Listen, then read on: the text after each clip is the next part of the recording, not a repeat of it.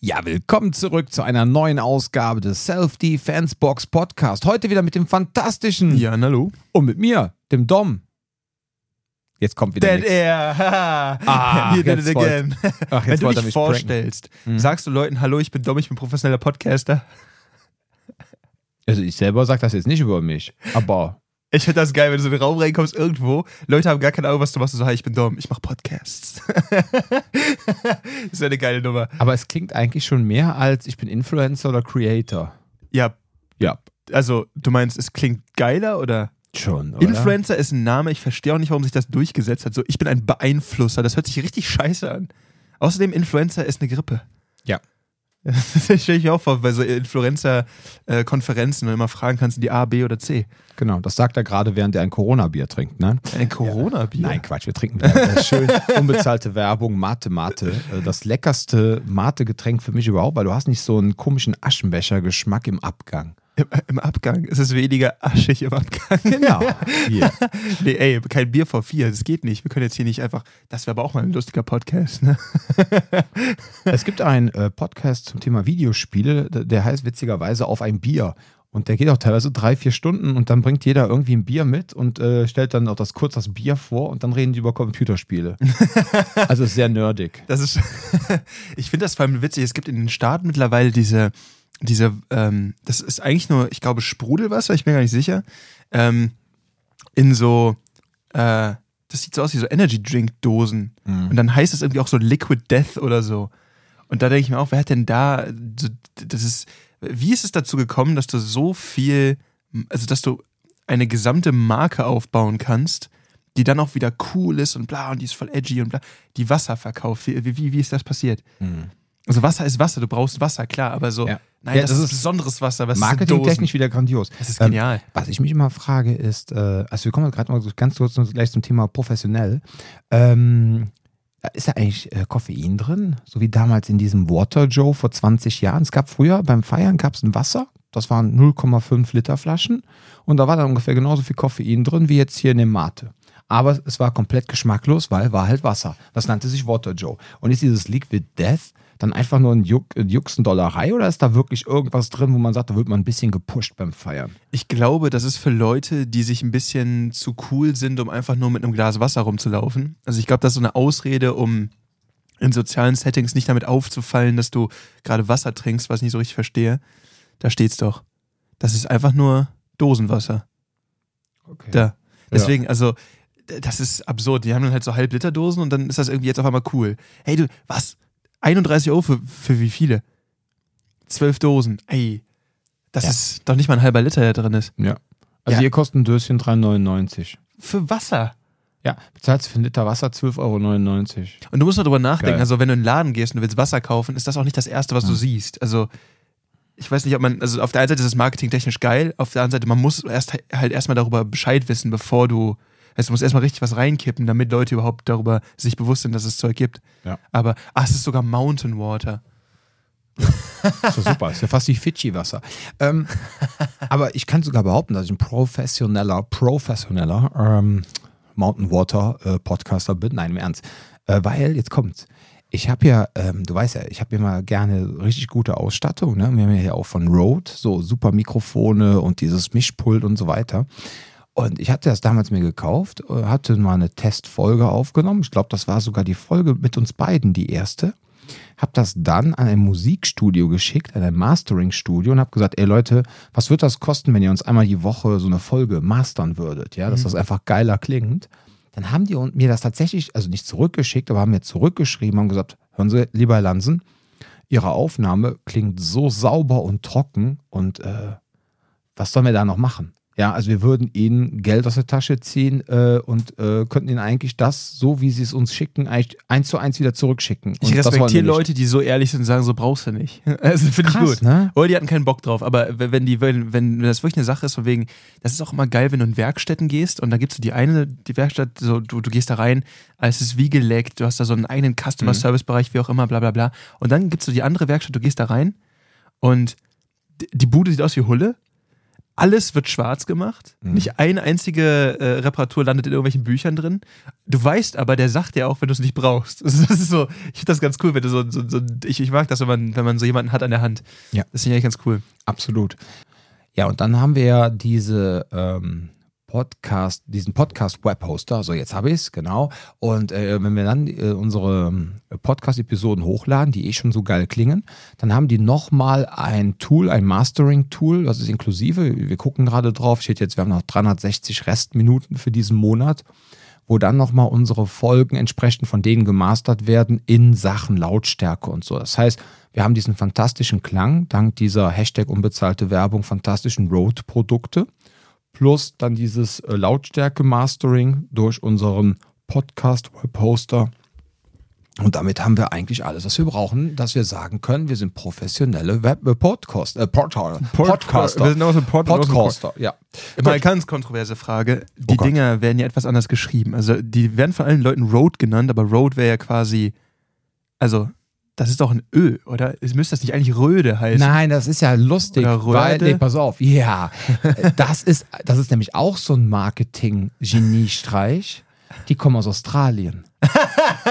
und äh, machen dann auf Röde-Döde, Röde-Döde-Tröte. Smörebrötle, ja. Dann denkt man nämlich direkt so, boah. Das Möhrebrötchen. Genau, im Rahmen des Kulturrassismus denkt man nämlich dann direkt, boah, das kommt bestimmt aus Skandinavien. Aus dem Ikea-Land. Und muss, nee, nee, daran denken keine, aber man denkt so, boah, es kommt aus Skandinavien, das muss voll der Hightech sein. Äh, da ne? sitzen irgendwelche Leute mit Rollis und Brillen, die das designt haben und Genau. die, die wissen, Ja. die heißen alle Sven und wissen genau, was sie tun. Ja, und hätten die jetzt irgendwie diesem Ding irgendwie einen australischen Namen gegeben, ja, dann würden die Leute sagen, ja, kommt aus Australien, was hat Australien mit gutem Sound zu tun? Da kommt ja nicht mal gutes Bier her. Ja, ja. weißt du, was ich meine? Ja, vor allem. Also, wär, ich ja. finde das generell geil. Die Australier haben echt witzige Begriffe für gewisse Dinge. Also du musst halt einfach mal angucken, was die so umgangssprachlich auch für Wörter haben, um ihr Wildleben dazu beschreiben. Mhm. Weil die ganzen, ähm, die ganzen Spinnen, allein die die da haben, die haben für jede einzelne Spinne super absurde Namen. Wo man so eine Liste von den Dingern gesehen. Gab so eine, äh, eine Spinnenart, die springt anscheinend auch relativ hoch. Also die, wenn du die überrascht und die hat Angst, dann, dann hüpft die dich an, was ich nicht so ganz verstehe, aber mein, also ich bin auch kein Experte, kann auch sein, dass das Schwachsinn ist, aber und die, äh, die haben die immer irgendwie Warst Jumpy auf Bastards genannt. Nee, nee, nee, das habe ich. ah, das Jumping Bastards? Jumpy Bastards. Jumpy Bastards. Also es kann auch sein, dass es vielleicht ist das einfach nur so genau, dass es nur der Typ so gemacht hat, aber ich fand das richtig lustig. Boah, ich, ich glaube, in Köln hätte auch jede Spinnenart, wenn es da so viele gäbe, auch einen eigenen Namen. Auf jeden Fall. Das kann ich mir gut vorstellen. So, Baradag- Barakedagel 1 bis 5 und dann. Genau. ja. Ähm, jo, also wie gesagt, äh, wie ich glaube, wir sind, äh, wir haben einen professionellen Podcast und äh, wobei, wir haben ja echt noch keine Intro-Musik, ne? Und wir haben keine Outro-Musik. Boah, wir müssten mal so einen Jingle machen, ne? Ja, aber so eigentlich- richtig. Ja, aber ich habe da, letztens habe ich da so, ich gucke diesmal auch schon mal Bücher durch, ne? Da stand da letztens drin, ja, man muss einfach einen Wiedererkennungswert haben. Also man braucht nicht unbedingt irgendwie eine Musik am Anfang, sondern wenn man jetzt zum Beispiel immer die gleiche Begrüßung macht, hätte das einen ähnlichen Charakter. Ich finde sogar, dass äh, so Intro-Musik nervt mich eigentlich die meiste Zeit, weil du, also bei mir ist so die meiste Zeit, wenn die Intro-Musik länger als so zwei Sekunden ist, ne, wo du einfach nur so einen kurzen Jingle hast oder so, dann bin ich halt so, oh, überspring die Scheiße. Und dann bist Ja, du aber immer, dann ist die aber zu kurz, als dass du überspringen kannst, dann bist du schon im Gespräch drin, wenn du dann, ja. Ja, vor allem, ich finde, Musik ist halt das Problem. Äh, Musik sagt einfach auch zu viel aus, ja. Dann nehmen die Leute wieder zu viel weg. Weil was soll man denn machen? Harte Metal-Musik, dann kotzen die ganzen Hip-Hopper. Machst du jetzt irgendwie Hip-Hop-Musik, ja? Hab übrigens heute nochmal Wu-Tang Clan gehört mit Cream, ne? Boah, das ist ja so ein geiler Track. Aber gut, ähm, jetzt ja, lässt du auf einmal Wu-Tang Clan laufen oder zumindest irgendwelche Samples, ne? Kriegst ja eh nicht geklärt. So, ja, dann denken dann die alle anderen so, oh, was ist das jetzt? Ein Hip-Hop-Podcast. Wenn Wu-Tang zumindest on topic ist, ne? ja, Wu-Tang ist so geil. Das, die haben so geile Musik gemacht.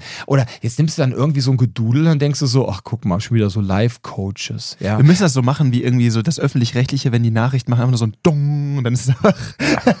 das ist richtig neutral. Aber es sagt so, okay, es war ein Ton, jetzt geht's los. Dong, dong, dong, dong. Ja. ähm, okay, so, pass auf. Wir haben vom lieben Dennis eine E-Mail bekommen. Und zwar zur letzten Podcast-Folge. Und ähm, es geht darum, er, wir hatten uns ja so ein bisschen darüber unterhalten, ne, warum sind eigentlich europäische waffenlose Systeme äh, jetzt nicht so groß im Vordergrund, außer vielleicht äh, Boxen und Ringen. Aber ansonsten kennt irgendjemand quasi eine coole europäische, waffenlose. waffenlose Kampfsportart. Ja, jetzt rufen die Franzosen wieder Savat, Savat, ja, wo ich dann denke, ja gut, ist halt Kickboxen äh, ohne richtig, aber egal. Ähm, ne, aber irgendwie, ne, ich meine, guck mal, alleine wie viel krasse Karate-Systeme aus Japan kommen, wie viele Kung-Fu oder Wushu-Systeme es gibt, unglaublich. Und wir, ja, wir haben Ringen und Boxen. Jetzt Danke. mal, viele andere Kulturen haben halt auch eben ähm, ja, körpermechanische ähm, äh, Sportarten, ja, ich weiß nicht, wie ich es alles ausdrücken soll, aber halt nicht dieses Schlagende, sondern halt wirklich ähm, werfende, beziehungsweise auch grappelnde äh, äh, Kampfkunst oder Kampfsportarten. Und deswegen denke ich mir halt so, gerade das,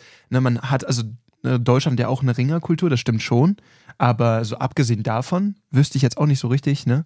Boxen halt, Punkt. Boxen ja. und Ringen, genau. Und dann hat er uns netterweise gesagt, und zwar, ähm, es gab im Mittelalter halt schon ein System, ähm, das sogenannte Leibringen.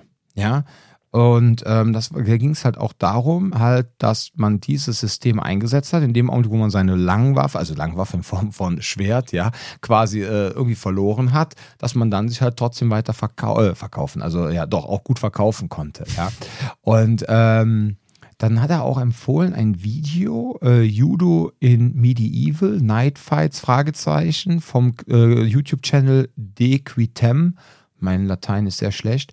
Oder er empfiehlt uns die Podcast-Folge 126 von Schwertgeflüster. Ähm, ich werde die Sachen alle mal in die Show Notes reinpacken. Könnt ihr euch dann auch selber angucken. Das ist jetzt alles komplett ungefiltert. Ich habe das noch nicht gegengecheckt, aber ich glaube, dass das alles äh, Hand und Fuß hat. Und äh, er meinte auch noch so, äh, hoffe, damit konnte ich euch in einen neuen interessanten Kaninchenbau führen. Oh Gott, das klingt nach einem Nerdgewitter, ne? Was da auch ich ganz, find, ja. Ich finde das halt super interessant. Wir haben zumindest vorhin mal kurz reingeschaut, äh, gerade jetzt in die. Ähm, Achso, stimmt, in dieses. In dieses Judo, Judo Medieval. Ja. Genau. Der, der, der witzige Punkt oder der wichtige Punkt dabei ist, ähm, es gibt ja immer noch diese das ist sowas wie MMA, aber in Rüstung. Ähm, das gibt es einmal wirklich in einem Ring und dann gibt es da wirklich so Schlachten quasi, wo die dann, ich glaube, es gibt irgendwie Matches von 4 gegen 4, 1 gegen 1, äh, 8 gegen 8 und 12 gegen 12 oder so Geschichten. Und ähm, der entscheidende Punkt dabei ist, äh, ich hatte immer den Eindruck, dass das viel chaotischer wäre, als es eventuell tatsächlich jetzt ist, weil ähm, ich habe diese Dinge einzeln mal reingeguckt und fand das irgendwie eher so amüsant, nicht im Sinne von, dass es Quatsch ist, aber halt so, okay, die haben wirklich komplette Rüstungen, die haben stumpfe Schwerter oder Äxte, mit denen sie sich da irgendwie hauen. Und äh, das ist halt, ich fand das halt super interessant im Moment, aber es hat für mich jetzt keinen super weiten Anwendungsbereich. Aber ich dachte, die hauen sich da, ich dachte, es geht da mehr um den Schwertkampfaspekt dabei. Also ich dachte, es wäre schwerpunktmäßig das Kämpfen mit einer äh, zum Beispiel Hieb- oder Stichwaffe. Und was da aber ganz gut erklärt wurde oder zumindest mal angerissen wurde, ist halt das Konzept, einmal Nahkampf mit der Waffe, also nicht auf längere Distanz mit einem Schwert oder wie auch immer, sondern halt, wenn ich nah dran bin, wie beim Boxen, wenn ich jetzt noch nicht mal gerade schlagen kann, dann muss ich halt gucken, dass ich was anderes habe. Und ähm, auch das Konzept von eben, wenn man entwaffnet ist. Und ähm, da war mir gar nicht bewusst, dass, oder da habe ich gar nicht drüber nachgedacht, dass das etwas ist, was in diesen Kämpfen eventuell tatsächlich auch geübt wird. Ich dachte, das ist wirklich prinzipiell erstmal primär Schwertkampf und dann alles andere so ein bisschen mit dran. Ähm, aber ähm, es gibt einen sehr geilen YouTube-Channel. Ich habe gerade leider vergessen, wie er heißt, aber das ist quasi der, äh, ich glaube, der, der ist eigentlich auch Geschichtsprofessor. Ich bin mir nicht ganz sicher. Ich habe keine Ahnung, in welcher, in welcher Art er da irgendwie beschäftigt ist, aber der äh, hat, glaube ich, an der Oxford University unterrichtet der Schwertkampf was an sich schon für mich ein super geiles Setup ist. Das ist ein Typ, gebaut wie ein Bär, ne? hat so einen, so einen richtig fetten Schnurrbart und immer so Latzhosen an. Super cooler Typ. Und der hat halt quasi auch für die ganzen Game of Thrones und so Geschichten, hat er quasi immer in beratender Funktion mit beigestanden und, äh, und dann irgendwie mit denen gearbeitet. Und wenn man mit dem halt spricht, dann, ähm, oder wenn man sich Interviews mit ihm anguckt, dann merkt man halt auch, viel von dem, was im Schwertkampf drin ist, ist halt sehr, sehr viel auch Dirty Fights, weil jedes Mal so ein Schwert zu schwingen ist auch nicht ganz ohne. Das heißt, viele Sachen sind auch einfach nur, man hat sich ja mit dem, mit dem Griffstück irgendwie gegenseitig auf den Helm gehauen, um sich zu desorientieren. Es gibt auch einige Techniken, wo auf einmal Leute dann die Schwerter falsch rumgenommen haben, um dann Knüppel in der Hand zu haben. Also man merkt, das ist erstmal ein ganz absurdes Konzept, aber das alles ist auch Teil von einem Nahkampfsystem selbst mit Waffe. Ähm, aber ich glaube, das ist eben der, der springende Punkt, dass man auch versteht, ähm, selbst wenn man entwaffnet ist, muss man da ja auch weiterkämpfen können. Und da habe ich gar nicht drüber nachgedacht. Hast du diese Videos mal gesehen mit den, ähm, mit diesen, ich sag mal, ja, es sind nicht wirklich Cage-Fights, die sind wirklich in einem Ring und dann aber in voller Rittermontur? Mhm. Habe ich hier und da tatsächlich schon mal gesehen, wenn man dann so ähm, auf Facebook so, da gibt es ja manchmal so Seiten, die dienen ja eigentlich nur dazu, um äh, Traffic zu generieren. So hier Let Bible oder so, ich weiß gar nicht wie die, ne? Und dann haben die so Sachen zusammengefasst und äh, dann zeigen die immer aus allen möglichen Bereichen irgendwelche Dinge, die total interessant sind. Und dann hatten die letztens tatsächlich mal dieses Ding, wo sie dann in Ritterrüstung da aufeinander losgegangen sind. Habe ich mir auch angeguckt und dachte so, krasse Kiste, dicken Respekt vor. Aber ja, ich hatte dann auch nicht gedacht, so, naja, ich meine, aber auf der anderen Seite, was sollte man denn machen, ne? wenn man sein Schwert jetzt verloren hat? Dann musste man ja auch weitermachen. Man musste ja weiterkämpfen. Man mhm. konnte ja dann nicht sagen, äh, stopp. Und äh, ich habe jetzt mein Schwert verloren. Ne? Ähm, ja, aber im Übrigen, ähm, äh, ja, vollkommen richtig. So, ich, das andere lassen wir mal jetzt gerade. Ähm, ähm, genau, ich habe jetzt mal, ich habe so ein tolles Buch. Hm, also ein, zwei Bekannte von mir meinten zu mir, ja, das ist so, äh, das heißt die Kunst des Kampfes, ne, ist von Chris Crudelli, äh, 300 Kampfsportarten, Tradition, Entwicklung, Technik und das ist dann so ein bisschen aufgeteilt nach den ähm, Kontinenten. Und da kann man einfach mal so reingucken. Ne? Und äh, im europäischen Kontext ähm, haben wir noch mal so nachgeguckt, ob ich da jetzt dieses Leibringen, von was Dennis halt gesagt hat, äh, gefunden habe. Ich habe jetzt Kampfring gefunden und äh, steht auch bei Erklärung deutscher Grapple-Stil, frühes 15. Jahrhundert. Begründer angeblich Otto Jutt aus dem schönen Österreich. Ja, und ähm, das Ganze ist beschrieben mit Kämpfen ohne Waffe, ähm, benutzt Würfe, äh, auch gegen Gelenke, Hebelpositionen, schmerzhafte Grifftechniken und sogar Faustschläge. Und äh, angeblich soll im Mittelalter, bis ins hohe Mittelalter, halt das Thema Ringen auch noch sehr populär gewesen sein in Deutschland. Nichtsdestotrotz ist Kampfringen, ich weiß aber nicht, ob das jetzt auch gleichzusetzen ist mit Leibringen, vielleicht müsste ich mir da mal diesen Podcast anhören von Schwertgeflüster, ähm, dass das halt trotzdem ein eigenständiges System ist angeblich. Ne? Fand ich ganz interessant und äh, ja. Ich finde es halt auch immer interessant, wenn man sich da quasi die Abgrenzung anguckt, weil ähm, ich glaube, die Frage hatte ich auch im letzten Podcast schon mal gestellt wenn ich jetzt beispielsweise grapple und das ist die Sportart meines Vertrauens, das ist das Ding, was ich eh mache. Und jetzt habe ich aber festgestellt, okay, wenn jemand diese Technik bei mir anwendet, mit der ich vorher immer Probleme hatte, und ich mache diese und jene Sache, dann komme ich da raus und ich habe gerade quasi einen Counter erfunden. Ist das dann Bestandteil derselben Kampfsportart? Weil ich habe ja gerade was Neues geschaffen. Und da denke ich halt gerade, wenn ich mir beispielsweise angucke, äh, ob ich mir jetzt Ringen angucke, ob ich mir Judo angucke, ob ich mir andere Sambo angucke, ähm, die, die Idee oder die, ich sag mal, die Prinzipien, die dann dahinter stehen, ne? sei es jetzt zum Beispiel halt des Werfens, ich muss dein Gleichgewicht von deiner Hüfte entfernen. Ähm, ich probiere dich halt ähm, dadurch, dass ich die, ähm, dein, deine Energie nutze, möglichst viel Schwung zu generieren, damit ich weniger Kraft brauche und so Geschichten.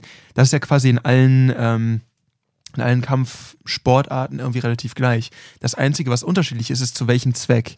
Also zum Beispiel im Ringen reicht es ja, und deswegen ähm, ist das Ringen auf dem Boden so seltsam. Äh, Im Ringen reicht es ja quasi, wenn ich beide Schulterblätter meines Gegners ähm, auf dem Boden gepinnt bekomme. Das ist zum Beispiel im Judo anders. So, da, oder auch im Sambo ähm, oder im BJJ. Das heißt, da ist halt der Unterschied eigentlich so, mit welchem, mit welchem Ziel probiere ich das im Endeffekt zu schaffen. Und ähm, der Grund, warum ich das äh, äh ranziehe, ist halt, wenn ich an unterschiedlichen Orten der Welt mit demselben Ziel einen Kampfstil entwickle. Bedeutet, ich habe meine Waffe verloren, da ist jemand mit Waffe oder vielleicht auch ohne Waffe, ist ja egal. Genau, willst du ihn entwaffnen? Oder ich will ihn entwaffnen oder ich will auch einfach in der Lage sein, mich irgendwie gegen den erwehren zu können. Wie mache ich das jetzt? Ähm, dann ist das Ziel ja irgendwo bei denen immer dasselbe. Das heißt, weil wir halt keine Regeln in diesem äh, Ding haben, bis auf vielleicht, dass die Voraussetzungen ähnlich sein können. Beispielsweise, ich habe einen bewaffneten Gegner, ich habe einen unbewaffneten Gegner. Ich habe einen Gegner in Rüstung, ich habe einen Gegner ohne Rüstung. So Geschichten. Mhm. Ähm, aber am Endeffekt ist ja dann das Setting irgendwie immer das gleiche. Und ähm, dafür ist immer interessant, ich glaube, dass Kampfstile sich sehr stark, das haben wir auch in der letzten Folge schon angesprochen, entlang von dem Regelwerk entwickeln, was man hat. Mhm. Und ähm, weil es halt gewisse Techniken gibt, dieses deswegen ist Ringen zum Beispiel in meinen Augen auch für Polizeiarbeit eine total coole Geschichte, weil die müssen es halt schaffen, die Person auch im Zweifelsfall, die müssen Gliedmaßen isolieren können und so Geschichten, um jemanden zu flippen. So, und ähm, das Ding ist aber am Ende des Tages versuchen Polizisten normalerweise Leute auf den Bauch zu sichern. Das heißt, da ist es wieder ein bisschen anders. So, und da merkt man aber so, okay, hat so Teilbezug, aber nicht unbedingt perfekten Bezug. Und ähm, das liegt einfach daran, dass ein Ringer ein anderes Ziel hat als jemand, der jemanden festnimmt. Beim Ringen geht es darum, ich flippe jemanden auf den Rücken, habe ich gewonnen.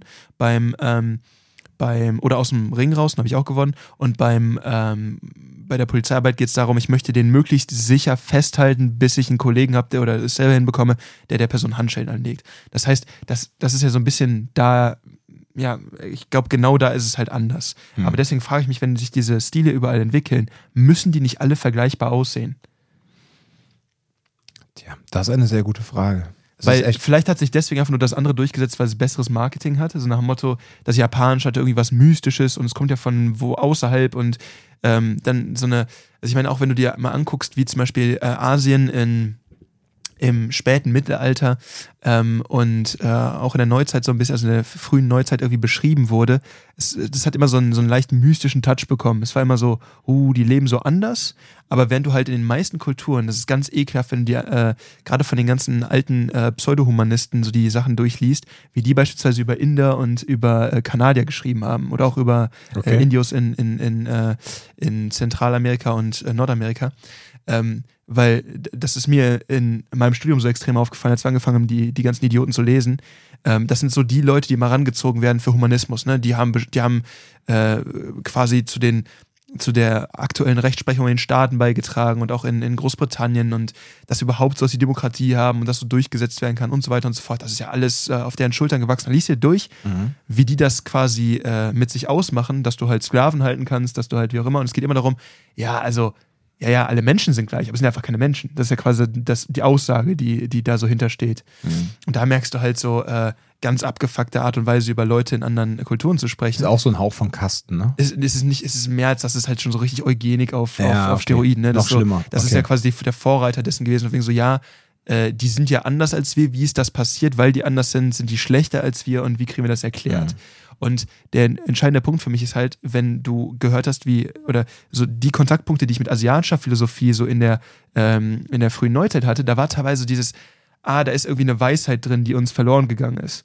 Und das finde ich eine sehr interessante Sache. Ich weiß nicht, woran das liegt, dass ähm, vielleicht, weil sich die asiatische Kultur ähm, auch ich weiß nicht, ob militärisch oder durch Handel auch anders gegenüber der westlichen halten konnte. Ich habe also, das ist, ich rede hier gerade absolut einfach nur aus dem FF, ne? Das ist jetzt nicht so, als ob ich da irgendwie einen Plan von hätte. Aber ich finde es so interessant, dass halt über gewisse Kulturen so wahnsinnig abfällig gesprochen wird und da irgendwie mehr so ein, so ein Respekt für herrscht. Und ich kann mir vorstellen, dass es irgendwie keine Ahnung, aus, aus diesem Konzept stammt oder auch durch die gemeinsame, halt ziemlich übel, aber gemeinsame Geschichte Deutschlands und Japans vielleicht auch irgendwie, dass da mehr Austausch stattgefunden hat und man sich irgendwie so auf Augenhöhe meinte, begegnen zu können.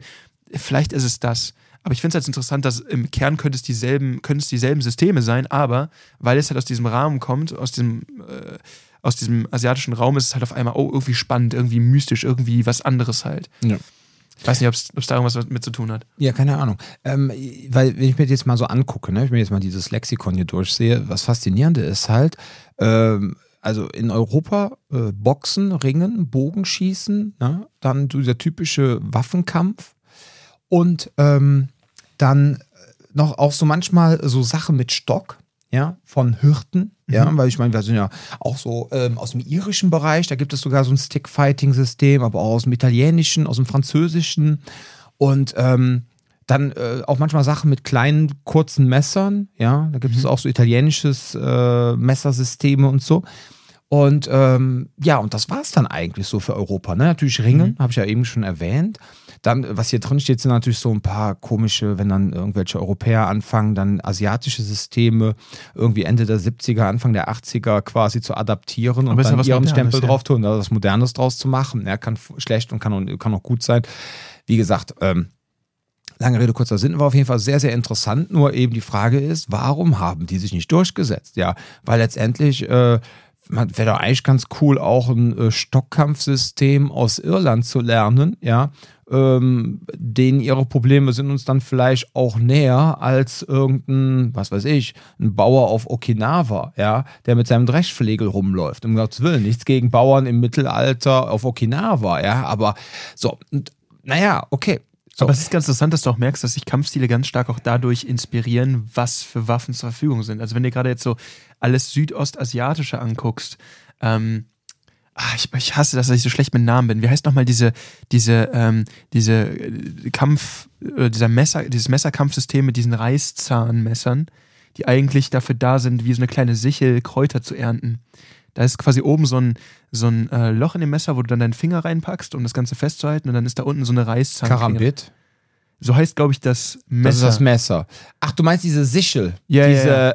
Ähm, ach, wie heißen die noch? Das haben die auch in Splinter Cell irgendwann äh, Ja, ja. implementiert und so Geschichten. Ähm, das ist auf jeden Fall ist auch super geil, wenn man sich das mal anguckt, so auf Competition-Level, auch super interessant. Ne? Dann Mhm. machen die das quasi mit stumpfen Klingen, aber halt gegeneinander, was auch cool ist.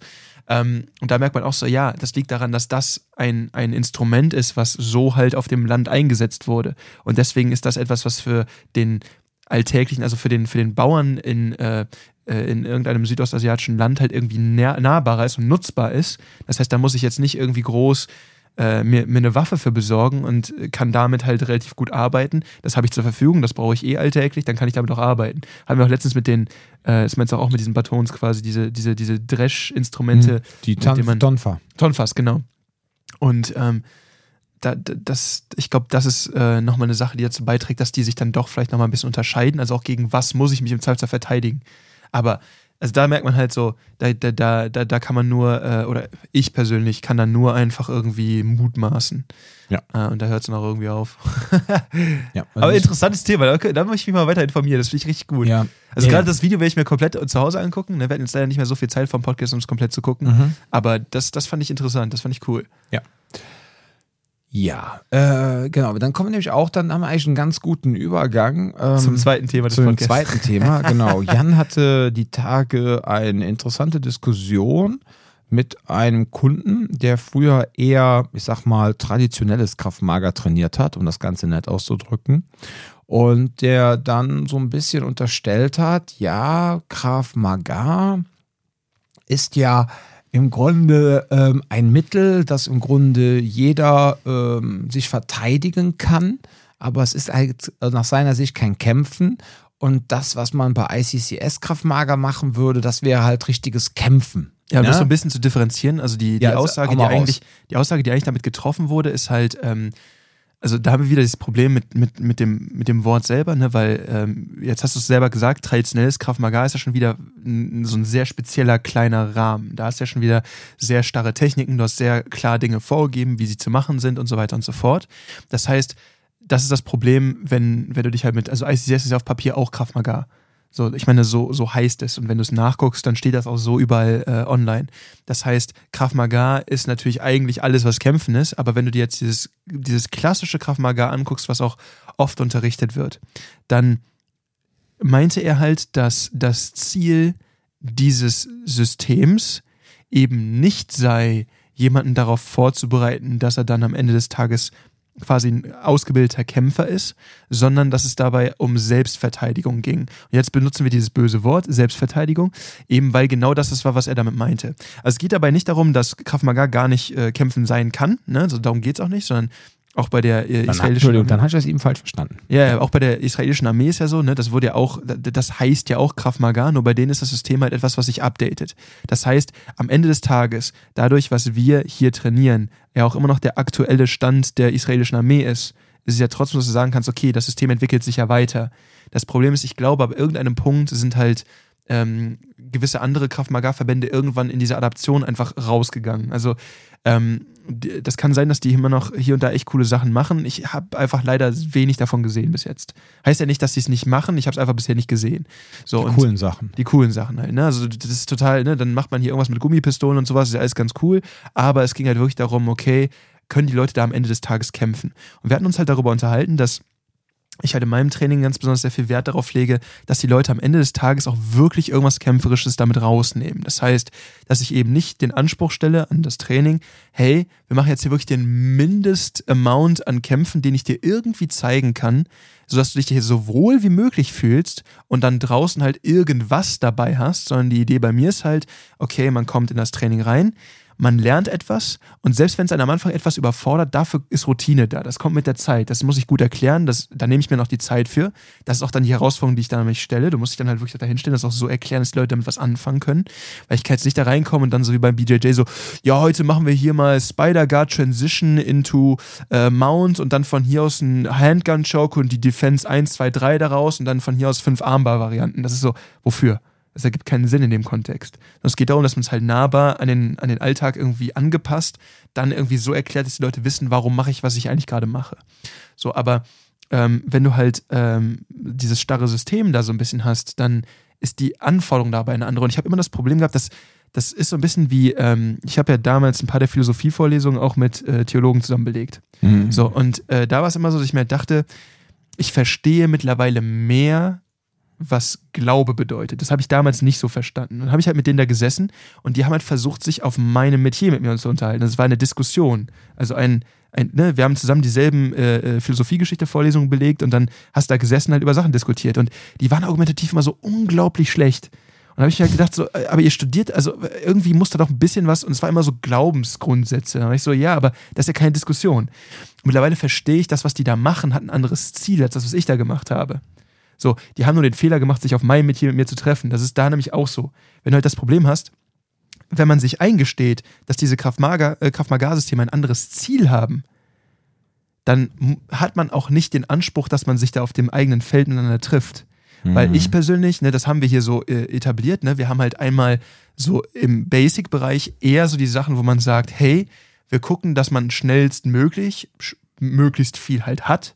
Und dann ist ja der Punkt, wenn man das fertig hat, dann wollen wir euch ja trotzdem noch was bieten können.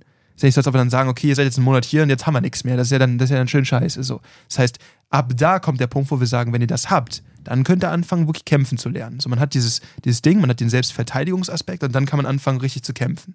So, aber das Problem ist halt, wenn diese Systeme gar nicht den Anspruch haben, einen Kämpfer auszubilden, sondern halt zu sagen, okay, ich gehe eh davon aus, dass ich unglaublich unterlegen bin und eigentlich eh keine Schnitte habe und jetzt versuche ich noch das Beste aus dem Schlechtesten zu machen, dann ist das halt ein sehr anderer Anspruch, als ich da immer rein interpretiert habe. Das Problem ist aber auch, dass die Menschen, denen ich da begegnet bin, mir das auch so verkauft haben, als ob sie kämpfen könnten. Hm. Und da frage ich mich halt, und vielleicht kann da ja mal jemand für sprechen, der da irgendwie aus dieser, ne, aus dieser Szene kommt, aber ich frage mich halt, was ist diese Aufgabe dieser Systeme? Weil ich habe den Eindruck, sie bewerben sich immer mit, man kann kämpfen aus jeder Situation raus, aber es geht auch darum, dass die Schwächeren sich behaupten können. So, aber quasi so eine Art ein bisschen Puffer im Worst Case liefern, ähm, ist ja nochmal was anderes, als dann zu behaupten, ja, euch kann keiner mehr anpacken oder ihr könnt jetzt kämpfen oder ihr könnt jetzt, das ist ja was anderes. Und ähm, das, das finde ich halt spannend, weil wenn das gar nicht als Aufgabe gesetzt wird, dann ähm, ist mein Urteil zu dem Thema halt auch ein bisschen problematisch gewesen, weil ich immer den Eindruck hatte, dass diese Leute kämpfen lernen wollen oder das zumindest versuchen zu vermitteln. Wenn das aber jetzt was ganz anderes ist, dann kann ich das schlecht aus einem Punkt des Kämpfens irgendwie bewerten und sagen, hey, das ist jetzt als System für Nahkampf nicht so richtig sinnvoll, sondern geht es halt, ne, wenn immer alles auf Überraschung setzt und man wirklich so von gar nichts ausgeht, dann diese super sterilen Bedingungen immer für Szenarien wie ich, also das Ganze, dann wird man an der Wand gewürgt und dann hat man ein Messer irgendwie im linken Nasenflügel hängen und nur dann kann man das machen und wie auch immer. Vielleicht, äh, wenn ich das wirklich, wirklich 20 Jahre übe ähm, und dann passiert mir das und ich kann dann überraschend diese Sachen abrufen, dann, dann, und es funktioniert, das ist ja eine geile Geschichte. Und wenn es dafür konzipiert ist, ist ja gut und alles. Aber ich denke mal halt, so die 20 Jahre kann man auch einfach kämpfen üben. Also äh, ist so meine Position dazu, aber das ist wahrscheinlich auch meine persönliche Einstellung. Aber vielleicht habe ich einfach falsch verstanden, wie diese Systeme funktionieren. Ja, das ist eine gute Frage. Der Punkt ist der, man muss, man, man muss jetzt einfach so fair sein und sagen, zeigen Sie das den Leuten nicht, um sie vom Kämpfen fernzuhalten? und man verkauft den Menschen etwas, was vermeintlich einfacher ist und gar nicht so viel mit Kämpfen, mit wirklichem Kämpfen in Anführungszeichen zu tun hat, mhm. sondern man geht eher so in die Richtung der Spockgriff. Ja. Mhm. Und ich brauche gar keinen großartig anzufassen ähm, nutzt man das jetzt, um Menschen zu erzählen, pass auf, das ist jetzt die, deine Möglichkeit, äh, dich wirklich ernsthaft irgendwie mit dem Thema Gewalt auseinanderzusetzen. Ja, und du kommst dann aus Situationen raus und du brauchst gar nicht zu lernen, wie man in Anführungszeichen richtig kämpft, weil man ihnen schon erzählt, dass das eigentlich richtiges Kämpfen ist. Ja, weißt du, was ich meine? Mhm. Ah, das finde ich so schwierig. Oder ist es einfach nur dann der Zugang, dass man sagt, pass auf, man versucht die Leute zu öffnen und äh, bringt die dann halt letztendlich zum richtigen Kämpfen hin. Die Frage ist auch, was ist dann letztendlich richtiges Kämpfen? Ja, ist richtiges Kämpfen ein Jab and Punch oder ist richtiges Kämpfen einfach ein Knie jemand zwischen die Beine zu rammen? Das ist nämlich echt tricky. Ja, aber das muss man jetzt eigentlich mal definieren, weil wir, bevor wir jetzt irgendwie je nachdem anfangen, jemanden zu unterstellen, dass er irgendwie mit Absicht den Leuten vielleicht Scheiße zeigt, muss man erstmal die Frage stellen, was ist denn jetzt richtiges Kämpfen? Und wir hatten jetzt zum Beispiel in der Kraftmager Deutschland Gruppe hatte der Till ein Video gepostet aus, äh, das war ein Zusammenschnitt von verschiedenen MMA-Kämpfen, wo einem ins Auge gegriffen worden ist und der andere einen Tritt zwischen die Beine bekommen. So. Und dann meint er so, ja, ich dachte, das funktioniert alles nicht wegen Adrenalin und so. Ne? Und ähm, weil dann gibt es manchmal so Verfechter auch in der Gruppe, die auch sehr teilweise sehr gewaltkompetent sind und dann sagen die mal, ja, ein Tritt in die Eier funktioniert nicht und ein Griff in die Augen auch nicht und das hat gar keine Auswirkungen, bla bla blub. So. Und dann habe ich darunter geschrieben, pass auf, ähm, ganz ehrlich, ähm, natürlich kann ein Tritt in die Beine funktionieren, zwischen die Beine funktionieren. Natürlich kann ein, äh, äh, ein Kratzen in die Augen rein oder ein Stich in die Augen, falls man das Auge trifft, auch funktionieren. Nur wichtig ist es, dass man den Leuten halt nicht erzählt, äh, dass das die einzig wahre Lösung sei. Ja? Das einzig wahre Warsteiner ist. Genau, dass es wirklich das einzig wahre ist dass es keine anderen Möglichkeiten gibt und die Leuten dann auch noch äh, von der Chance, dann wirklich über Körpermechanik was zu lernen und wirklich was, wie bewege ich meinen Körper und wie kann ich auch hart schlagen, wie kann ich hart treten, wie kann ich mich wirklich hart zu Wehr setzen durch Körpermechanik etc. Und das lässt man dann quasi weg und erzählt den Leuten einfach nur, ja, Finger ins Auge und so weiter. Und da habe ich auch gesagt, ich mag halt absolut keinen Dogmatismus. Ich mag nicht zu behaupten, dass das überhaupt nicht funktioniert. Ich mag aber auch nicht, äh, wenn man behauptet, dass es das einzig Wahre ist. Ja, so und äh, wenn man sich halt nur auf dieses. Was, du willst eine differenzierte Meinung machen? Wie kannst du es wagen? Naja. So funktioniert die Welt nicht mehr. Doch. Ja, also ich sag mal ganz ehrlich, wir waren ja heute wieder äh, im, in, in, auf einer Schule und haben da, äh, nicht auf einer Schule, sondern in einer Schule und wir haben ähm, dort halt eine Schulung durchgeführt mit Personen zwischen, boah, waren die 16 bis 18, ja. Das, halt so eine, sind so äh, verschiedene Berufsschulklassen. Und äh, dann kam halt äh, eine junge Frau, ähm, ja, gefühlt von der Körpergröße her vielleicht 1,55 Meter. Ja, dann meinte sie so, ja, äh, was, mache ich denn jetzt, ne? wenn mich jetzt wirklich so ein 2-Meter-Typ angreift? Und dann meine ich so, okay, pass mal auf. Ist für dich denn eine Option, kämpfen zu lernen, eine Option? Also, dass du wirklich in ein MMA-Gym reingehst, dass du, was weiß ich, zum Boxen gehst, dass du zum Ringen gehst, zum BJJ, aber dann mit Vollkontakt und Arbeiten. Nö. Das ist für mich keine Option. Ist so, okay, ist es denn für dich eine Option, äh, ins Fitnessstudio zu gehen und jetzt weniger deinen Arsch zu trainieren, sondern lieber den ganzen Körper, sodass du über eine gewisse Athletik verfügst? Nö, ist für mich auch keine Option. Ist okay, ganz ehrlich, wenn der Schon mal schlechtes Setting, um zu kämpfen, ja. Um wirklich, äh, ja, ja, aber jetzt in dem Kontext, wenn jetzt auf diese 1,50 Meter Frau ein 2-Meter-Typ springt, ja, so, und sie schafft es irgendwie an seine Eier ranzukommen, gerade im sexuellen Kontext. Da trägt ja keiner einen Tiefschutz, ja, weil den musst du ja dann auch noch ausziehen. So, das heißt also seinen eigenen Tiefschutz ausziehen als der Sicht des Vergewaltigers. Das ist ja viel zu unpraktisch. So, und wenn die dann sagst, dann hast du eigentlich nur eine einzige Chance, versuch irgendwie an die Cojones dran zu kommen, dreh die auf links, schlag da rein, ja, und äh, weil ansonsten wird es jetzt wirklich schwer, dass ich dir wirklich was sagen oder zeigen kann, wenn du nicht wirklich regelmäßig das trainieren willst. Ja, mhm. ist so, wenn du jetzt zwei, dreimal die Woche zu uns ins Training kommst und du gehst dann auch zum Fitnessboxen, kriegst eine gewisse Fitness, bekommst Ahnung von Gewalt, gehst dann zu den Fortgeschrittenen und so weiter. Dann äh, ne, gibt es natürlich auch noch andere Möglichkeiten, als nur in die Eier zu schlagen. Ja, aber ja, so und das ist halt das, was ich dann auch ganz ehrlich zu dieser jungen Frau gesagt habe, weil du kannst da nicht sagen, ja gut, dann äh, machst du halt Jab Punch, machst einen Schlag aufs Sternum, ja. Sharia, du weißt, ich liebe den Kerl, menschlich wie auch fachlich, ja. Aber wenn er dann immer sagt, ja, dann hausch dir mit der Faust aufs Sternum.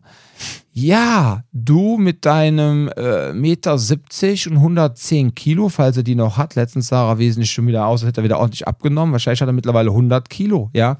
Wenn da aber die 100 Kilo angeflogen kommen, ja, und der trifft das Sternum, ja, dann bist du froh, dass das Sternum nicht nachher äh, auf der Rückseite deines Rückens inklusive Wirbelsäule wieder austritt, ja. So, vollkommen klar, aber das hätte ich jetzt nicht an diese kleine Person heute weitergeben können. Weißt du, was ich meine? Deswegen, und ganz ehrlich, wenn jetzt diese kleine Person, ja, sexuell belästigt wird und der begreift die an, dann ist sie ja eigentlich in einer Kampfhandlung. Natürlich hat das nichts mit MMA zu tun. Natürlich hat das nichts. Und wenn sie sich jetzt erwehrt und haut ihm mit aller Kraft einmal zwischen die Beine, ja, so, dann hat die kleine Person ja auch gekämpft. Deshalb ist die Frage jetzt der Definition nach, was ist denn jetzt im Grunde kämpfen? Ich will dir jetzt in keinster Weise in den Rücken fallen. Ich weiß, was du meinst. Und wie gesagt, das ist ja das, was ich auch unter diesem Post geschrieben habe. Leute, verlasst euch bitte nicht nur auf diesen Schmerzreiz. Verlasst euch jetzt nicht nur darauf, dass das funktioniert, aber erzählt auch nicht, dass es nicht funktioniert. Ja, so. Deshalb, irgendwo liegt die Wahrheit wieder dazwischen. Heißt natürlich nicht, liebe Kraftmagerverbände da draußen, die noch kein Ringen und Boxen richtig da drin haben, dass ihr euch davor drücken könnt. Ja, also spätestens in eurem fortgeschrittenen Curriculum solltet ihr ernsthaft das Thema ich nenne es jetzt mal Anti-MMA mit aufnehmen, ja, weil Du darfst sofort antworten. Ich merke schon, es brodelt in dir. Das Feuer kommt gleich hoch. Ich habe halt auch auf dieser Berufsschule, da waren dann heute, Spanisch, da waren dann auch so drei Jungs oder waren es vier? Nee, drei waren es. Drei junge Männer, Jungs, ja, irgendwas dazwischen, ne? So, und ähm, dann haben sie auch gefragt, äh, wer macht denn welche Kampfsportart? Und alle drei so, ja, ich habe mal MMA trainiert. So, ist so, okay. Das heißt ja auch erstmal nichts, ne? Heißt ja nix. Wer hat denn? Ja, ich habe zwei Jahre, ich habe ein Jahr, ich habe, keine Ahnung, der andere ein halbes Jahr oder was auch immer. Meinst du, ja, okay. Und dann denke ich mir auch so, gut, wenn die jetzt vielleicht in der Zeit mal motiviert waren und waren so zwei, dreimal die Woche da, so, und wenn die Jungs, ja, jetzt nicht gerade in irgendwelchen, ich sag mal, weichen Gyms waren, sondern ähm, ich meine, ich habe die heute kennengelernt. Ich gehe davon aus, die waren in ähnlichen Gyms drin, wie ich früher Thai-Boxen trainiert habe, ja, äh, wo die Jungs alles sehr viel mit Herz, möglicherweise mit weniger Technik, aber mit sehr viel Herz und Gewalt erledigen, ja, Ja. um das jetzt mal nett auszudrücken. Und wenn die das jetzt ein halbes, ein Jahr oder zwei Jahre trainiert haben, vor allem die Person mit zwei Jahren, der kann einen Takedown, der weiß, was Ground Der kann vor allem bedeutet. einstecken. Der kann vor allem auch einstecken, ja. So, und der, der mit dem halben Jahr hat auch schon die Grundlagen kennengelernt. So, und jetzt kannst du ähm, bei dieser Zielgruppe, das könnte auch die drei, die da waren, das waren alles gute Jungs, ja.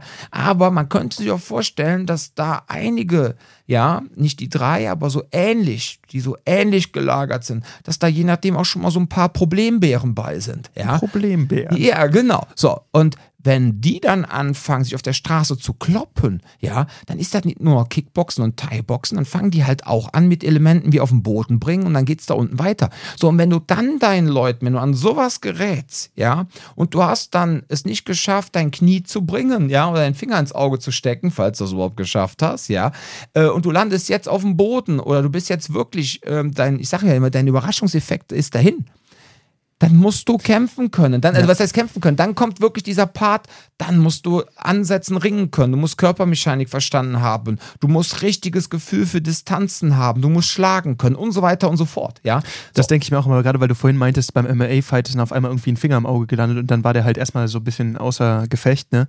Kann mich da sogar selber noch an einen Fight erinnern, wo, ähm, wo, äh, das war damals in der, ich weiß gar nicht, ob das ein Heavyweight-Fight war, ich weiß nicht, aber der war schon, der war schon üppig, der Typ. Der hat einen Daumen ins Auge bekommen, der, der, brauchte wirklich, also der ist auf dem Auge mittlerweile blind. Und dann merkst du halt so, das ist so eine Geschichte, das, das, das hat schon seine Wirkung, so meinen wir das gar nicht. Nur das Problem ist halt, wenn ich grundsätzlich an den Kampf rangehe, von wegen so, ich will das oder das treffen und wenn ich das nicht schaffe, habe ich eh ein Problem.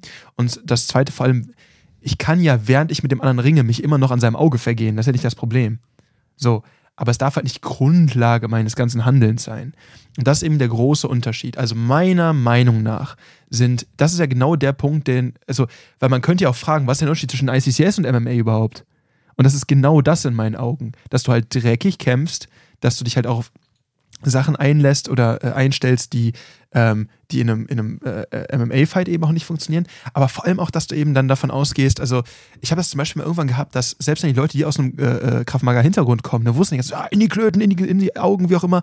Und dann hat, bei, äh, hat äh, Maike mir erzählt, ja, wenn du ihn hier hältst, ne, knabberst du halt ein bisschen an dem. Und die Leute waren so, was, ich beiß den doch nicht. Also, aber das ist doch genau das, worauf ihr die ganze Zeit setzt, auf Dirty Strikes. Das ist doch genau das, was ihr quasi grundsätzlich macht. Warum seid ihr auf einmal so davon überrascht? Weil es in einem technischen Setting unterrichtet wurde. Also es ging darum, okay, jetzt habe ich hier irgendwie einen Underhook, bla, bin hier im Kopf drin und dann ah, beiß ich. Und dann waren die so, oh, genau das ist das. Na, aber der Punkt ist halt, du fütterst es mit sehr, sehr viel mehr Technik und das ist der Unterschied. Also, das ist genau das, worauf ich hinaus möchte, weil ähm, ich fand, das war irgendwie so, das war von dem Kunden so ein, ein, eine geile Art und Weise, mir eigentlich aufzuzeigen, wo mein Denkfehler da war. Weil ich die ganze Zeit gedacht habe, dass das, was was ich in meinem Unterricht zum Beispiel versuche anzustreben, und das ist wir hier irgendwie ähm, mit den, mit, gerade mit den fortgeschrittenen Kursen machen, dass das irgendwie vergleichbar wäre mit dem, was die machen. Und für mich ist einfach nur interessant, ob die das von sich behaupten oder nicht. Aber wenn sie halt von vornherein sagen, hey, hier geht es nicht darum, dass du kämpfen lernst, hier geht es darum, dass du in einem Notfall etwas in der Hand hast, ohne dass du viel trainieren musst dafür. Beziehungsweise ohne dass du dafür jetzt kämpfen lernen musst. Und da muss ich halt sagen, natürlich ist es wahrscheinlich besser, das zu haben, als gar nichts zu haben. So, das, das ist bestimmt ein Thema. Aber dieser Gedanke von, ich lerne kämpfen, sprich, ich lerne mich auch gegen jemanden durchzusetzen, der mir eventuell ebenbürtig körperlich ist oder sogar drüber ist, aber der mir auch was entgegenzusetzen hat, weil irgendwie habe ich das Problem bei Krav Maga wird immer davon ausgegangen, dass mein Gegner quasi wehrlos vor mir stehen bleibt, weil ich ihn so überrascht habe. Und das ist so eine Sache, da bin ich kein Fan von. Ich mag den Gedanken, weil wenn du diesen ersten Überraschungsmoment verkackt hast, dann bist du bei Krav Maga geistig eigentlich raus. Danach bist du eigentlich durch. Da kannst du weglaufen und beten. Ja, aber ist aber bei Combatives genauso. Surprise, Aggression, Speed. Ja, wenn, wenn, das nicht funktioniert, hast du keinen Plan. Wenn B. er mich nicht surprised hat, genau, dann hat er ein Problem. Ja. So, und dann muss man, das ist ja auch das, was ich immer so sage, weil ich mal so bei, bei Combatives meine Probleme habe, dann hast du halt da so zwei Meter oder 1,80 Meter Monster da stehen, voll durchtätowiert, mit einer gewissen Gewalt Hintergrund, Affinität. ja, oder auch Affinität, ja. So, und dass die vielleicht auch mit ihren First Strikes dann Personen schon so beeindrucken, ja. Ja, ja auch so Kommunikationsmodul. Ich habe jetzt letztens wieder bei jemandem gesehen, ja, da hat er ein Video gezeigt von seinem Lehrgang. Das ist ja alles cool. Das ist jetzt auch kein Gebäsche. Man muss ja wieder aufpassen, ne? dass wieder irgendwelche Idioten jetzt wieder E-Mails schreiben. Der Dominik hat was geschrieben gegen dein Kommunikationsmodell, ja. Aber ganz ehrlich, wenn ich da stehe mit 1,70 vor einem 1,90 Meter Hooligan oder weiß ich, Hells Angel oder einfach jemand, der mir überlegen ist, weil er zwei Jahre MMA gemacht hat, ich schub's den weg und schrei den an, stay away, you fucking cunt.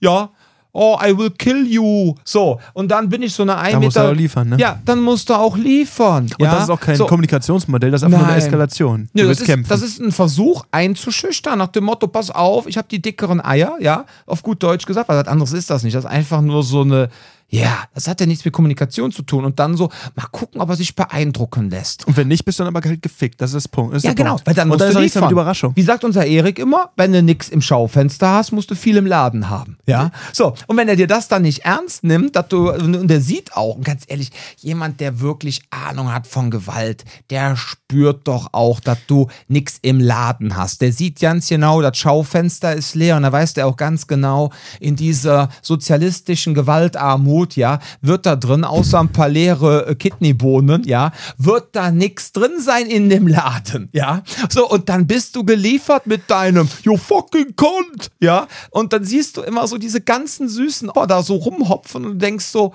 also wirklich so diese Typen, die auch selber Instruktoren sind, nicht alle, Gottes Willen, aber viele, wo du so denkst, ganz ehrlich, der ist noch nicht mal dazu in der Lage, ein MMA-Sparring zu machen und steht da jetzt und, und ja. mitzumachen und sagt, steht da jetzt so, ja, you fucking cunt, ich bin jetzt so hart, weil ich habe mir jetzt ein Herztattoo mit Mom auf den Oberarm tätowieren lassen. Jetzt bin ich auch, jetzt habe ich Street Cred, weil ich habe ein Tattoo. So, und weißt du, dann denkst du dir so, Leute, das ist nichts gegen euch, aber Überleg doch einfach mal, die Personen, die euch das beibringen, ja, die sind authentisch. Ja, die können das. Aber das haben wir doch auch mal in einem Video gemacht, hier in unserem Online-Kurs, gehen wir da auch drauf ein. Wir haben das Video auch mal veröffentlicht, habe ich das in der Kraftmager Deutschland-Gruppe, über das Thema Authentizität in der Selbstverteidigung. So, und dass du dir einfach auch eingestehen musst, okay, ich kann jetzt von dieser Person Dinge lernen, aber wenn ich als Zielgruppe Lieschen Müller und Max Mustermann habe, ja, dann habe ich das Problem, dass ich dieses Modell nicht eins zu eins auf meine Kundschaft übertragen kann. Bin ich jetzt selber Ex-Türsteher, Ex-Hooligan, was auch immer, ja, und ich habe jetzt in meiner Bude nur so Brecher, die selber noch an der Tür arbeiten, die selber extremst gewaltkompetent sind, Personen aus der Hundertschaft, was weiß ich, SEK, irgendwas. So, und Jetzt hast du solche Personen da und du hast wirklich nur so einen Ballerkreis, dass man dann, wenn man solche Personen darstellt und dann eine Asymmetrie ist, dass man dann mit solchen Personen solche Dinger bringen kann, dass man auch beibringt, du musst der anderen Person hart entgegentreten und der Befehle geben du beeindruckst sie so mit deinem Verhalten, dass sie dann Angst bekommt super. Aber dieses Ding eins zu eins auf Lieschen Müller oder Max Mustermann, wenn das deine Zielgruppe ist, zu übertragen, ist fucking Bullshit, ja. So, und du, du, das kannst du vergessen, ja. Du kannst die Pratzendrills nehmen daraus, ja, zum Beispiel. Das ist super, um Menschen ans Schlagen zu bringen. Man kann manche ähm, theoretischen Modelle daraus aus den Combatives super übernehmen und Menschen Gewalt zu erklären etc. Aber ganz ehrlich, im Kommunikationsmodell, ja, kenne ich bis auf Senshido kenne ich kein Combative-System, was wirklich geil ist, was wirklich für Lieschen Müller und Max Mustermann ist. Und dann haben sie auch noch das Problem im Combatives, wenn dann Surprise Aggression Speed nicht funktioniert hat und du musst dann kämpfen, haben sie an Leuten nie beigebracht, wie Streetboxen funktioniert. So, ja. und das sind die zwei größten Mankos in den Combatives. Kommunikation und straßenorientiertes Boxen. Das ist genau das Beispiel für das, was ich vorhin meinte mit dem, äh, mit dem, bin ich ehrlich mit dem, was ich eigentlich zu vermitteln habe. Weil, ähm, wenn ich jetzt zum Beispiel jemanden habe, ähm, es gibt da gewisse Bereiche, da geht es noch nicht mehr darum, irgendwie jetzt diese Disziplin oder wie auch immer, aber es gibt halt einfach Läden, wo es so ist. Da hast du dann halt so ein paar sehr weiche Leute auf der Trainingsfläche stehen, die bringen anderen weichen Leuten dann theoretisch Gewalt bei. Also, und da hatte ich letztens auch ein cooles äh, Gespräch mit unserem Lieblingsgolftrainer, der ähm, quasi zu mir meinte, äh, ich hatte äh, einen Entwurf von etwas zu einem Kumpel von mir geschickt, der tatsächlich auch Grafik, also der hat nicht Grafikdesign studiert, aber es war Teil des Studiums. Da meinte ich ihm, ich habe es mhm. darüber geschickt, der wird bestimmt eine ganz, ganz böse Review zurückschicken, weil er das halt auch studiert hat. Da meinte er zu mir so, studieren ist scheißegal. Er meinte, für ihn zählt es, wie viel praktische Erfahrung hat jemand in dem Bereich. Mhm. Weil sich theoretisch damit auseinandersetzen heißt nicht, dass du ein praktisches Verständnis davon hast. Mhm. So, und das ist da nämlich das Gleiche. Wenn ich darüber spreche, über Gewalt, ist die eine Sache. Wenn ich halt mindestens mal zumindest Sparring-Sessions habe, dann weiß ich, okay, ich kann zumindest auch irgendwie mit Gewalt umgehen. Das haben diese Menschen teilweise eben nicht. Und der andere Punkt ist jetzt, und deswegen finde ich sowas zum Beispiel sehr, sehr gefährlich. Die Leute, die du dann da stehen hast, die können so oder so kämpfen. Die Leute, die dann als Instruktoren auftreten und ja, genau, klar. die können so oder so äh, kämpfen.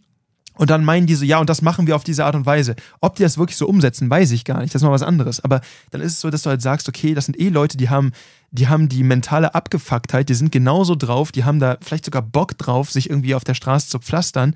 Und dann haben die halt irgendwie so ein Ding darauf aufgebaut, hey, so möchte ich das, also so, so mache ich das. Und das ist dann quasi der Selling Point. Und dann hast da jemand halt, wie du gerade gesagt hast, der halt 60 Kilo, ein bisschen ängstlich und dann irgendwie äh, auch nicht sonderlich viel Kraft trägt in seinem Leben. Ähm, und wenn die Person so auftritt, dann ist das einfach, das geht komplett nach hinten los. Das ist Quatsch dann. Das ist nämlich das Problem bei der ganzen Geschichte. Das heißt, da ist dann eher so der Gedanke, okay, wen habe ich da am Ende vor mir stehen? Wer unterrichtet das? Und was davon, also es gibt Leute, die können mit jedem Kampfstil, wenn sie es mal gesehen haben, irgendjemanden wegpflastern, weil sie verstehen, wie es funktioniert. Das geht dann nicht darum, was trainieren die, sondern es geht darum, sind die abgefuckt genug, äh, jemand anderen einfach abzureißen. Das ist ein anderes Thema. Mhm. So, und da ist halt der Punkt, wo man ganz schnell kommt, irgendwie. Und das andere, also der zweite Teil dieser ganzen Rechnung, die du auch gerade meinte, äh, angesprochen hast, wenn ich jetzt aber in einer Situation stehe, wo ich mich auf der Straße mit jemandem ankeile, was bei diesen Leuten ja dann auch mit, der, mit dem Auftreten und sowas, wenn, wenn da jemand anprollt, dann rechnet der ja mit Widerstand. So, und wie, wie überrascht bekomme ich jemanden, der mit Widerstand rechnet? wenn es dann schon wieder Richtung, ich messe mich, aber ich habe vielleicht mehrere Leute dabei und so weiter und so fort. Also das war für mich, als ich diese Sachen früher gesehen habe und das auch hier und da mal so auch mittrainiert habe, immer so ein Problem bei der ganzen Geschichte, dass ich mir denke, ey, die Situation, in denen ich war, wo es entweder fast geknallt hat oder wo es geknallt hat, War die Vor Person vorbereitet? die Person hat vor mir gestanden, Und die war voll mit gewartet. Adrenalin, war im besten Fall noch angetrunken, das heißt auch ein bisschen weniger Schmerzempfinden und hat dann auch aus irgendeinem Grund ist auch gezielt auf mich dann abgesehen in Mhm. dem Moment. Dabei geht es nicht darum, dass ich dann sage so, oh nein, oh nein, ich gebe dir jetzt mein Handy und boom, hau ich dich weg. So, nein, die Person kauft mich zu, die will sich jetzt mit mir messen. So, und da ist das schon näher, näher an einem Sparring dran, als an einem, ich überrasche dich jetzt aus dem Nichts. Richtig. Weil diese Menschen, die so auftreten, die dann auch mit der Punkt ist ja, dieses Auftreten vermittelt ja meinem Gegenüber, dass ich, es soll ja, es soll ja auch irgendwie vermitteln, dass ich was entgegenzusetzen habe. Aber damit schieße ich mir auch ins eigene Bein. Wenn ich doch so überraschen will, dann ist doch eine schlechte Idee, so richtig böse auszusehen. Also ich, ich verstehe nicht so ganz, was das Konzept dahinter ist. Weil entweder ich will überraschen oder ich will mich ballern. Und bei den Menschen habe ich den Eindruck, das ist irgendwie so, es gibt dann so die eine Gruppe, wo da gibt es so eine komische Schnittmenge, wo es darum geht, so wir ballern jeden Tag. Die haben auch wirklich eine Gewaltkompetenz, das will ich denen gar nicht absprechen. So gerade wenn wir jetzt über gewisse Competitive-Vereine reden, ne, so wir kennen ja selber ein paar von den Leuten, ich habe da Gyms gesehen, die haben absolut Bock, sich zu pflastern. Die, haben, die machen das auch regelmäßig und deswegen ist es auch scheißegal, was die machen am Ende des Tages, weil die, die haben einfach die Routine da auch mit drin. So.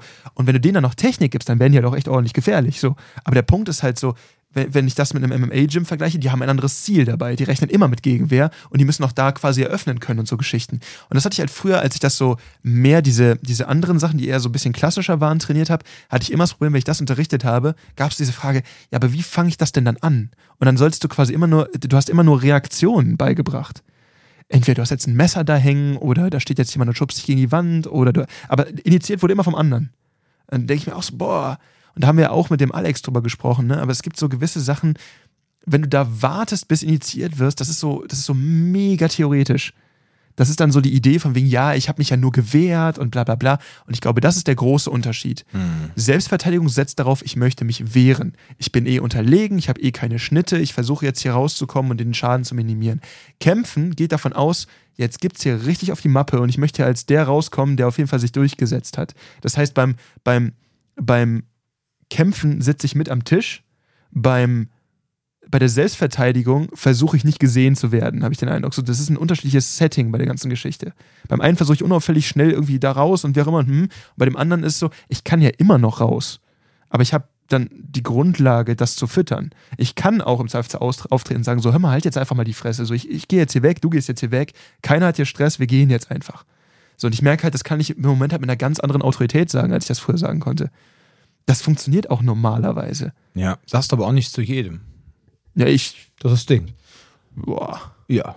Ja, ja, nee, ist ja auch so ein Ding, ne? Zu gucken, bei wem kann ich denn was machen. Ja, ist der Punkt. Also ich habe da mittlerweile halt schon mehr Autorität, als ich damals hatte. Ja, du hast das Ja auf der einen Seite Ja, auf der anderen Seite hast du aber auch ein bisschen mehr Erfahrung. Du weißt auch jetzt umso mehr, mit wem du was machen kannst. Das stimmt auch, ne? Weil das ist nämlich auch der Punkt, weil du machst auch nicht mit jedem alles. nee, nee, Wenn, nee. wenn, weil dieses Ding, äh, ich sag mal so, so eine klare Ansage, so jetzt zieh mal alleine, ne, so die Ansage, die du gerade gemacht hast, würdest du jetzt nicht machen bei einer Person, wo du weißt, dass du hardcore unterlegen bist. ja, da habe ich Das dir würdest letztens, du wieder anders Da formulieren. habe ich dir nämlich letztens, da erinnerst du dich bestimmt noch dran, ich habe dir nämlich letztens ein Video geschickt. So, und bei dem Thema war es so, also ich muss da ganz kurz als Disclaimer sagen, ähm, das Video oder die Person, die darüber spricht, ist Andrew Tate. So, der Punkt ist bei Andrew Tate, muss man ganz klar sagen, schwieriger Typ. das ist ein menschliches Arschloch. So, der Punkt ist so, ich hoffe immer, und ich, ich, ich bin mir nicht sicher, ob das, ich hoffe immer, dass das, was er da macht, Satire ist.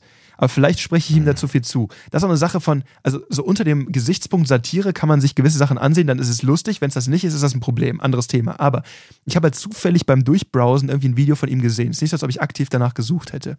Und da ging es darum, dass er erzählte, da war er gerade, ich glaube, britischer Champion, aber noch nicht Weltchampion in seiner, Ja. ne, so. Ist ja egal. Aber er war, ist halt ehemaliger Kickboxer. Auch ein ernstzunehmender Kämpfer, muss man dazu sagen. Ja, der muss gut, also recht gut gewesen Das ist nicht irgendjemand, der sich so ein bisschen seinerzeit, geballert ne? hat, das Ja, war ja. ein professioneller Kämpfer. Ja. So. Und ähm, er hat dann erzählt, er war mit seiner damaligen Freundin irgendwie, die waren irgendwas essen. So, und ähm, haben dann quasi in so einer Schlange gestanden. Und dann kamen halt auf einmal irgendwie so fünf, sechs Leute an in so einem abgedunkelten äh, SUV sind dann reingegangen und haben sich dann quasi vor die gesamte Schlange geschlängelt. Und die haben da zu dem Zeitpunkt irgendwie schon eine halbe Stunde angestanden. Seine Freundin war so, hey, sag doch was, bla bla bla, ne? Und da kommt wieder das Thema auf, was wir schon mal hatten mit dem Kumpel von dir, der quasi meinte, jetzt kann ich alles sagen, weil ich habe ja jemanden dabei, der ein bisschen, ne, ein bisschen Mhm. ballern kann. Genau. Und äh, er meinte zu ihr so, nee, halt jetzt einfach die Backen. So, das ist, nee, jetzt ist nicht der Zeitpunkt. Und vor ihm war halt noch ein Pärchen. Und da war es so, dass die Freundin irgendwie mega Aufstand gemacht hat, weil sie jetzt vorgedrängelt haben. Und ähm, der Typ meinte, hat dann schon auch so gesagt, ja, nee, mach mal halblang, wie auch immer, aber sie hat halt einfach weiter die ganze Zeit die, die beiden Leute ange, angeblökt. Und dann ist einer von denen halt zu ihnen hingekommen und hat sie einfach bewusstlos geklatscht. Also wirklich so direkt mit der Hand aufs Ohr, sie ist einfach umgekippt. Und er meinte auch so, wie gesagt, das ist zu dem Zeitpunkt der britische Kickbox-Champion und der sagt auch, warum sollte ich mich mit Leuten anlegen, die sich für einen Falafel hier irgendjemanden umlegen? So, das, das ergibt keinen Sinn. Das Absolut. ist ein Kampf, den, den kann ich nur verlieren, weil selbst wenn ich ihn gewinne, wa- wa- was habe ich gewonnen? Ja. So, und da ist halt der Punkt, wo ich sage, egal was der Typ sonst so von sich gibt, das ist ein guter Punkt gewesen. Ja, absolut. Und genau darum geht es bei diesen ganzen Geschichten. Ne? Warum einen unnötigen Konflikt eingehen? Also nicht, ne? das heißt jetzt nicht, äh, dass man nicht für sich aufstehen soll, wenn es irgendwie ne, eng wird oder so Geschichten, sondern es geht darum, wenn ich weiß, dass für ein für mich absolut verzichtbares Ding ich riskiere, also meine gesamte körperliche Unversehrtheit riskiere, warum sollte ich das tun? Das klassische Beispiel, das wir jetzt in Belgien hatten, das fand ich ganz gut dafür, ist, du hast einen Auffahrunfall, ne? Mhm. da, hast du irgendwas Ja, hast erzählt. So, Ja. Und dann ist halt der Punkt, da kannst du nichts mehr dran drehen. Die steigen jetzt aus, die haben jetzt schlechte Laune. Aber da ist nicht so, als ob ich auf irgendwas bestehe oder so, sondern die kommen jetzt auf mich zu, es ist passiert, ich kann da nichts für oder Mhm. vielleicht auch schon, keine Ahnung, aber ich habe mir das nicht ausgesucht, das zu eskalieren. Also, aber selbst da kann ich im Auto bleiben. Und das sind so Geschichten, das ist, glaube ich, echt wichtig. Also klar, man sollte, also das ist so mein Anspruch an das Training, dass ich sage, hey, am besten lernt man kämpfen und benutzt es einfach nicht. Jo. Das ist, glaube ich, der optimale Zustand. Man, also, ja, gibt es ja dieses Sprichwort, ne? Besser, besser haben als brauchen. Ja, ja. Ja, man kann ja auch sagen, äh, wenn du jetzt sagst, pass mal auf, ich beschäftige mich auch mit ernsthaften Kämpfen, sag mal, ich gehe in die Self-Defense-Box, mach so dreimal die Woche hier unser Fitnessboxen, was ja quasi wie äh, reguläres Boxtraining ist, aber ohne Sparring, ja. Und ich gehe noch zwei, dreimal die Woche zum Krav Maga. Also es ist schon mehr, mittlerweile auch mehr noch ein Fokus auf Fitness als auf Technik, würde ich sagen. So im, im, im, im, Schnitt. Ne? Beim Fitnessboxen? Ja, also ich Bei glaube, beim Boxen, nicht. beim Boxen machst du schon noch sehr viel. Also ich bei glaube- mir sind die letzten 15 Minuten äh, mit Ja. dem äh, Cooldown des Fitness und die ersten 10 Minuten das Aufwärmen. Ah, es geht okay. auch um Koordination, aber ich habe dazwischen tatsächlich mindestens 35 Minuten Techniktraining. Ah, okay, okay, okay. Ich, Ja, ja. Mal, ich sehe immer die Leute so total verschwitzt aus deinem Kurs rauskommen. Ja, die haben aber nur die Fitness letzten- gemacht, oder? Ja, das sind die letzten, das sind die letzten Ach 15 so, Minuten. weil es dann am Ende richtig, richtig hart wird. Richtig. Die, ah. Ja, ja, ich mache das ja, ich, ich mach das ja so. Ich mache die am Anfang ein bisschen warm, damit die einfach warm sind. Und danach wird schön Techniktraining gemacht, auch koordinative Sachen.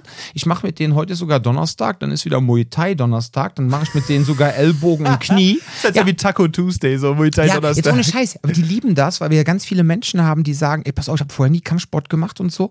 Und äh, wenn du jetzt mal so Kampfsportelemente mit reinbringst, ja, damit ich einfach mal so das große Ganze verstehe. Ich finde das voll geil. Also ich mache eigentlich so so Überblick bekommen So ein bisschen quasi, ne? Überblick bekommen. Genau, das finde ich voll geil. Und dann machen wir mal ein bisschen Ellbogen, Knie und dann, ach so, man kann jetzt auch einfach einen Ellbogen da reinhauen. Ja, kannst du machen. Ja, so. nice. Ja, ja, ja, genau. Das wusste ich gar nicht, dass es mittlerweile Doch, das ist doch, cool. doch. Das ist so, cool. und das, ja, wie gesagt, jetzt nur Fitness rumgehüpfe, machen wir nicht so. Aber wenn du das jetzt regelmäßig machst und machst das jetzt mal ein halbes Jahr und machst jetzt wie der liebe Nico, ja, einfach nimmst mal 22 Kilo Fett ab, ja, weil was anderes war ja nicht, ja, baust Muskelmasse ah, das war alles auf. Wassergewicht. Ja, so. Und jetzt auf einmal hast du eine ganz andere Körpersprache, weil du auch körperlich anders rüberkommst, ja. Und du halt vielleicht auch schon gelernt hast, hey, wie richtiges Kämpfen funktioniert, ja. Weil du es hier halt gelernt hast. Der Nico ist ja jetzt auch immer ganz fast eigentlich nur noch bei den Fortgeschrittenen. Der ne? ist so Basic schnell durchgelaufen, ja. Ja, ist ja auch ein cleveres Der war jetzt auch mit in, in Frankfurt, da hatten wir auch ein ICCS-Seminar hab ich noch. Der so, der, der ist die ganze Zeit auch damit Ja, ist ja dabei. ein cleveres das Kerlchen, der brennt dafür. Auch der doch super. Basti, ne? War der eigentlich mal bei dem Podcast? Der, der war auch dabei, ne? Ja, war auch schon klar, klar, aber es Ja, war am. Anfang. So. Du merkst auch so, die sind, die sind reingekommen, sind Ja. direkt durchgerannt Ja. quasi und sind jetzt die ganze Zeit bei den Fortgeschrittenen. So, dann einfach hast du eine ganz andere Körpersprache. Ja. So, und dann hast du, ich sag mal so, 80% der Leute äh, denken sich einfach nur so, boah, auf den habe ich jetzt gar keinen Bock, einfach aufgrund seiner Körpersprache. Mhm. Ja. So, und das ist halt auch ein Ding von Selbstschutz. Schade dann auch nicht so die Ausmaße von uns beiden zu haben, ne? ja. Wobei es kann halt auch herausfordernd sein, ne? Der Mike ist immer süß, der kam letztens meinte so, ah, du hast hier gut aufgebaut, gut aufgebaut. ja, Mike ist halt ja. Ist Mike ja eh ist so der, gut fürs Ego. Ja, auf jeden Fall. Mike ist eine Jute. Ja.